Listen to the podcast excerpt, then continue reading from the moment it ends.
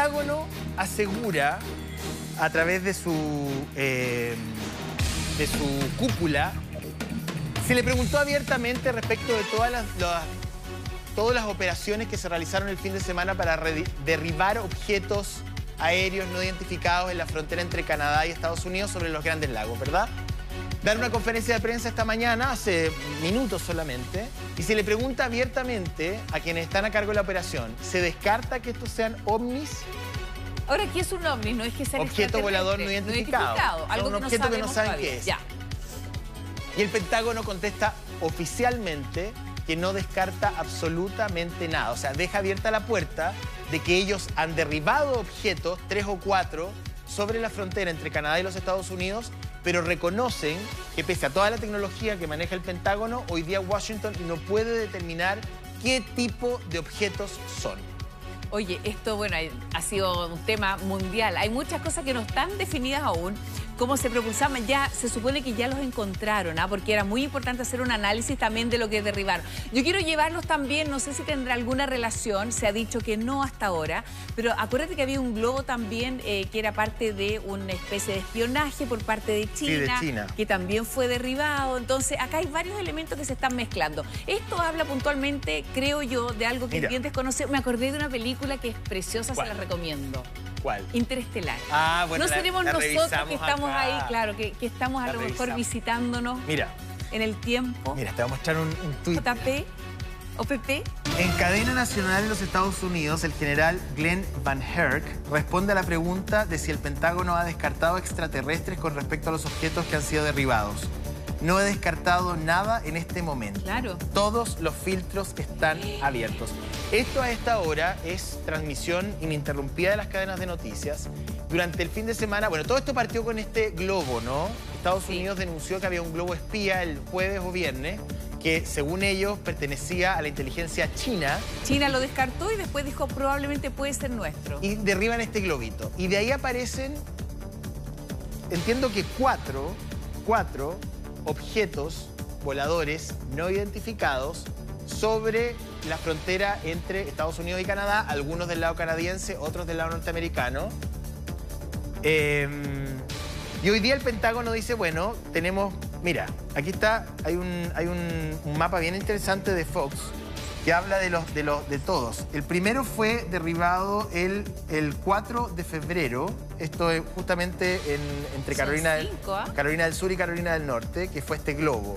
Luego en, el- en Montana, después vienen otro en Alaska y otro en la zona de los Grandes Lagos. Hay cuatro o cinco objetos que a esta hora el Pentágono dice, la, la verdad, no sabemos qué es lo que son. Creo que son. Oye, tenemos a alguien que lleva muchos años investigando este tipo de fenómenos con harta seriedad. Rodrigo fue en salida, ufólogo, a quien saludamos. Rodrigo, querido, un abrazo grande para ti y cuéntanos, por favor, en presencia de qué estamos.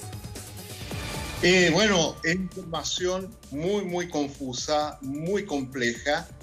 Eh, diría yo que, imagínate, en tres días se produjeron cuatro derribos eh, de cuerpos que son descritos de manera distinta. Un cuerpo del tamaño de un automóvil alargado. El último cuerpo era un objeto octogonal también. Y hay un objeto que fue captado en radares que hubo persecución, pero no lo pudieron eh, Ah, contemplar, no hubo, no hubo derribo. Derechamente, yo creo que estamos en presencia, de, insisto, una situación muy delicada, muy compleja, porque eh, el derribar algo de esta manera es muy atípico a la hora de encontrarse con eh, objetos voladores no identificados. Uno tiene que hacer una relación histórica para hacer una separación entre lo que yo pienso son los ovnis de real y estos otros fenómenos que podrían ser quizás prototipos eh, de espionaje probablemente de China.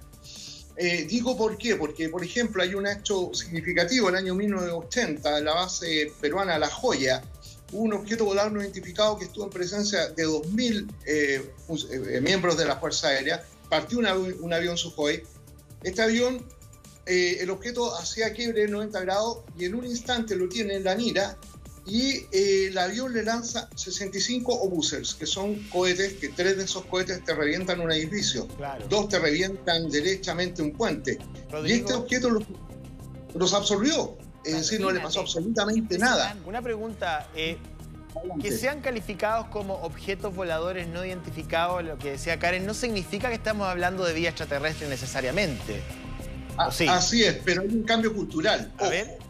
Porque el cambio cultural viene, a mi entender, desde 2017, cuando un ex miembro del Pentágono, Pentágono Luis Elizondo, publica efectivamente tres videos de incidentes ovni acontecidos entre el 2004 y el 2014, el incidente Nimitz, el incidente Go Fast, también que se denomina, y eh, a partir de ahí hay todo un movimiento que se ha dado en Estados Unidos que reconocieron posteriormente a la autenticidad de los videos. Hoy día existe un comité eh, desde el Pentágono que está investigando estos fenómenos. Un cambio de sigla, se le llamó UAP, fenómeno aéreo no identificado. A eso se intentó eh, colocar ese nuevo acrónimo ante estas observaciones, pero sin embargo, cuando viene este incidente, se olvidan del UAP y hablan directamente de OVNI. Volvimos a la década ya, pero, Pero en concreto, en concreto, perdón.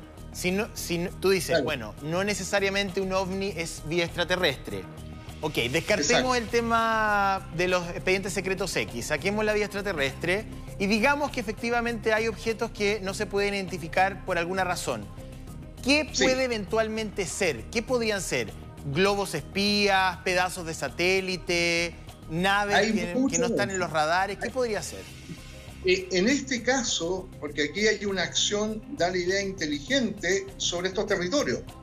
En este caso, podría tratarse de algún tipo de tecnología, algún tipo de dron desarrollado a puerta cerrada que no es de conocimiento de Estados Unidos directamente. Ahora, ojo, que todo esto apunta como a intentar identificar un enemigo y probablemente los ojos están sobre China. Ahora China dice que el día de ayer sí, eh, también.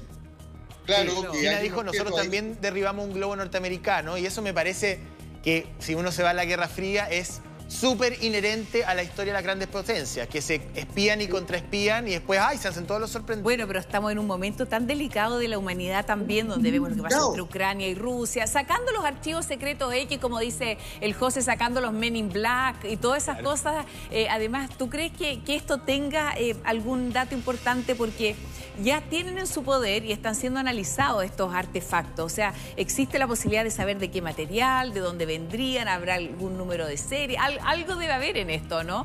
Que hable el Departamento de Estado, que hable el Pentágono, es muy, muy relevante. Ahora, ojo, ojo, que los norteamericanos se han abierto a la posibilidad de que estos fenómenos sean de una anomalía extraña.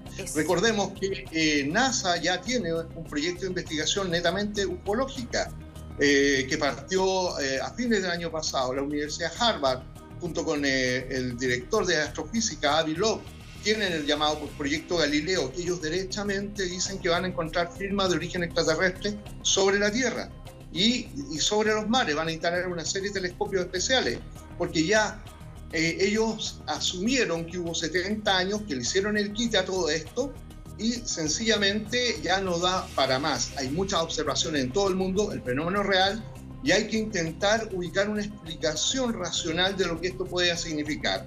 Ahora, como bien se dice, una cosa es un fenómeno que sea de origen extraterrestre y otro que sean fenómenos de, origen eh, convencional, eh, de origen eh, desconocido, pero también hay unas vertientes intermedias, ¿no?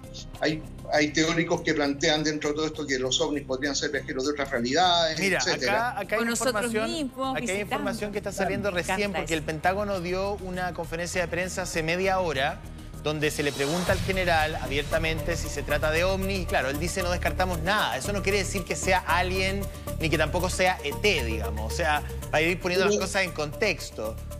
Pero te fijas que no descartan nada, no lo echaron a la chacota, ni se rieron. No, no, pero ahora, mira, eh, el senador Chuck Schumer, que es un senador que además eh, conoce muy bien la dinámica del, del espionaje y contraespionaje porque formó parte de la Comisión de Relaciones Exteriores de los Estados Unidos, dice que lo más probable es que sean globos espías que han sido interceptados eh, durante, digamos, las últimas semanas.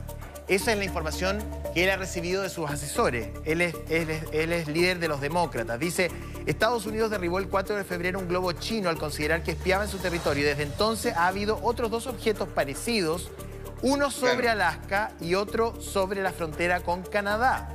En una entrevista a la cadena ABC, el senador Chuck Schumer reveló que el equipo del presidente Biden piensa que estos últimos objetos son globos mucho más pequeños que el primero. También precisó que los ovnis volaban a 12.000 metros de altura y suponían un peligro para la aviación comercial.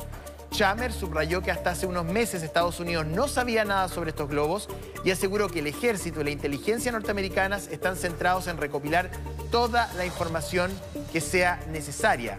Washington dice que China ha desarrollado un programa de globos espías que tiene sobrevolando sobre 40 países en cinco continentes. Oye, tenemos, eh, una, tenemos unas impresiones también del jefe de prensa del gobierno norteamericano. Vamos a escucharlo. John Kerry ya está en imágenes también para compartir. Eh, no, es el Kerry, no es Jim Kerry, ¿ah? este es John Kerry. Vamos a ver sus declaraciones justamente sobre este tema. Mire confirmar que el Departamento de Defensa rastreaba un objeto a gran altitud sobre el espacio aéreo de Alaska en las últimas 24 horas. El objeto volaba a una altitud de 40.000 pies y causaba una posible amenaza a la seguridad de vuelos civiles derivado de una abundancia de precaución y una recomendación del Pentágono, el presidente Biden ordenó al ejército que derribara el objeto, y así lo hicieron, y cayó dentro de nuestras aguas territoriales. Esas aguas actualmente están congeladas, pero dentro del espacio aéreo territorial y aguas territoriales. La aeronave de combate que nos asignó el Comando Norte derribó el objeto en la última hora. ¿Otra aeronave de algún tipo? ¿Una nave, un globo o algo fue derribado hoy? ¿De quién es? ¿Cuáles fueron las circunstancias? ¿El presidente estaba directamente involucrado ordenando esto? ¿Y se recuperaron los restos? Voy a intentar responder, recuérdame si olvido algo. Sí, el presidente estaba completamente involucrado en esta decisión. Él dio la orden tras la recomendación de líderes del Pentágono. Él quería que se derribara. Y eso hicieron. Se valieron de aviones de combate provistos por el Comando Norte. Oye, mira, este, este, titular, bueno, después de escuchar ahí las declaraciones del jefe de prensa encargado de comunicaciones de, Washington, mira, mira esto que aparece aquí en Infobae. Un general estadounidense habló sobre el presunto origen extraterrestre de los tres objetos derribados. Por algo no los llamamos globos. O sea, hay elementos aquí, y ahí quiero apuntar también, Rodrigo, a propósito de tu experiencia, eh, algo que hemos aprendido en, en el tiempo, ¿no? Cuando este, este viajar por el espacio es un poco errático cuando se habla de una nave madre y algunas nodrizas. ¿Existen ahí elementos que a ti te hagan pensar que esto es distinto, justamente como dice ese general norteamericano, es distinto a un globo? Eh, aparentemente uno de los cuerpos viajaba a cerca de 7.000, eh, no, 1.300 kilómetros por hora sin sistema de propulsión visible.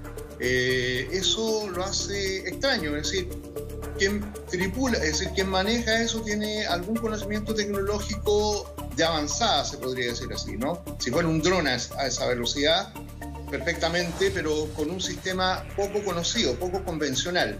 Por eso los derriban, porque quieren en alguna medida tener acceso a la materialidad del fenómeno para saber de qué está compuesto, de dónde es, si tiene algún tipo de sistema de, detección, como, el otro, como el globo chino, ¿no? que tenía varias antenas para todo tipo de. Lo dijeron de, inmediato.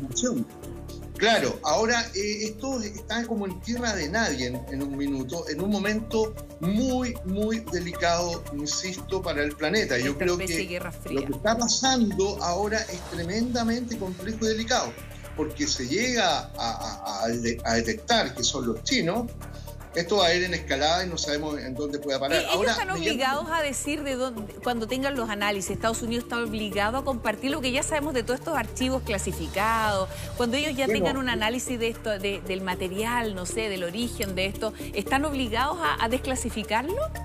Hoy día hay una política mucho más abierta porque es muy difícil guardar datos con toda la internet, con todo lo que se sabe, con la, información. Este, tú no la puedes llegar y capturar y guardar como antiguamente.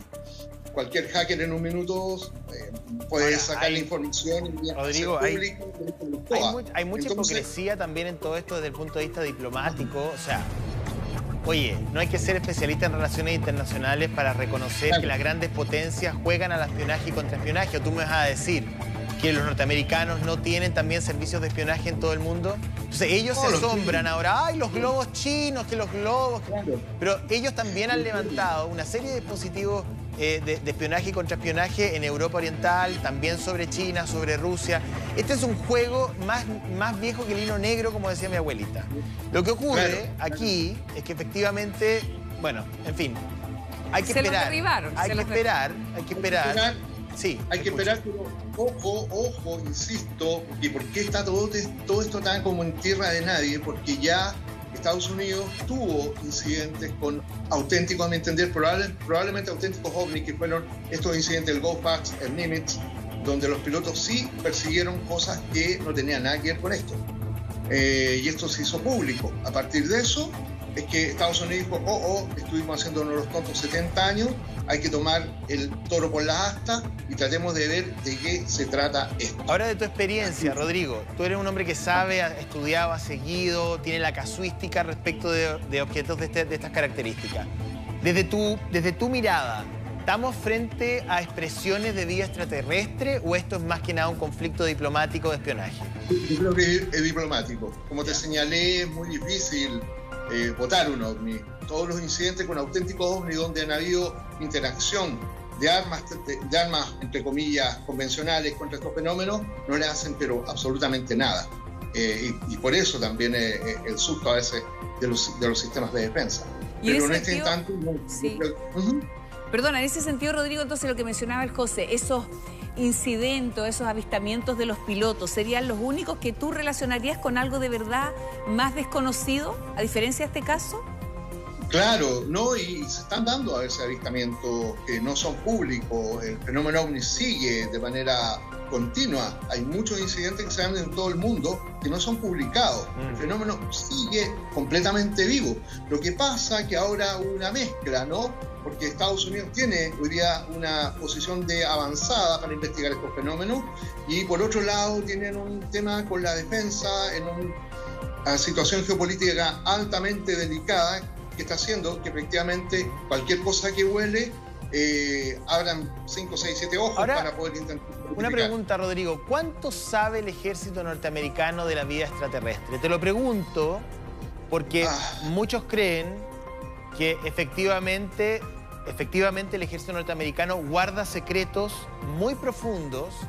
La NASA le ha entregado datos muy relevantes que no han compartido con la opinión pública y que hoy día, bueno, desde el espacio 59, la famosa cinta del alien operado, que nunca supimos si era alien o era la, muñeca Rosalba o era otra cosa, digamos. Porque de verdad es que yo te pregunto abiertamente y fíjate que los, los norteamericanos, los las mesas de los guionistas latinoamericanos, perdón, norteamericanos, son buenísimos, ¿ah? Porque Los Expedientes Secretos X es una serie que yo seguí cuando era estudiante, cuando era un pequeño estudiante, que tuvo 10 temporadas. Pequeño saltamonte. Con, con eh, claro, cuando, con... Eh, Me encanta. Con Scully y Mulder, ¿te acuerdas? ¿Ah? Los, agentes, los agentes. Lo, daba TVN, pues, TVN daba, daba los No, pero a mí me también Men in Black, también era muy bueno. ¿Cómo están, están, entre nosotros también, Men in Black. Bueno, Men in Black, pero en el caso de Los Expedientes Secretos X el, agente Mulder y la agente Scully dejaban entrever en cada episodio de que el ejército norteamericano tiene mucha información y que, que, sabe perfectamente quiénes son los extraterrestres y dónde están y que efectivamente se lo ocultan al resto de la opinión pública. No sé si era solo ficción de la serie o hay algo de verdad en aquello. Mira, te lo voy a responder de primera fuente. Yo tengo un gran amigo que es el coronel John Alexander, que estuvo 23 años en el Pentágono, en proyectos especiales y él trabajó en investigación ovni, investigaciones psíquicas también en el Pentágono, un departamento especial tuvo. Y él me dijo, mira, Rodrigo, nosotros tenemos mucha, mucha, mucha data, pero la impotencia es que todavía no tenemos ni contacto ni sabemos lo que son. Ya. Así es simple. Tenemos mucha data, videos, cosas, imágenes, presuntos restos, pero no sabemos lo que son, ni tampoco tenemos contacto. Por eso la, inversión que hay hoy día con el tema es, fuerte. Y por eso están mirando mucho a Latinoamérica. Ojo, hay muchos proyectos desde, desde Estados Unidos que están mirando a Latinoamérica porque acá hay tremendos experiencias de encuentros cercanos que les han llamado bastante la atención a ellos. Sí, ahora mira, yo creo que cada cierto tiempo Estados Unidos está obligado a desclasificar por, por su constitución, por su democracia. Entonces creo que ese es un momento muy importante que espera también el mundo científico para hacer análisis de todo lo que se ha podido encontrar.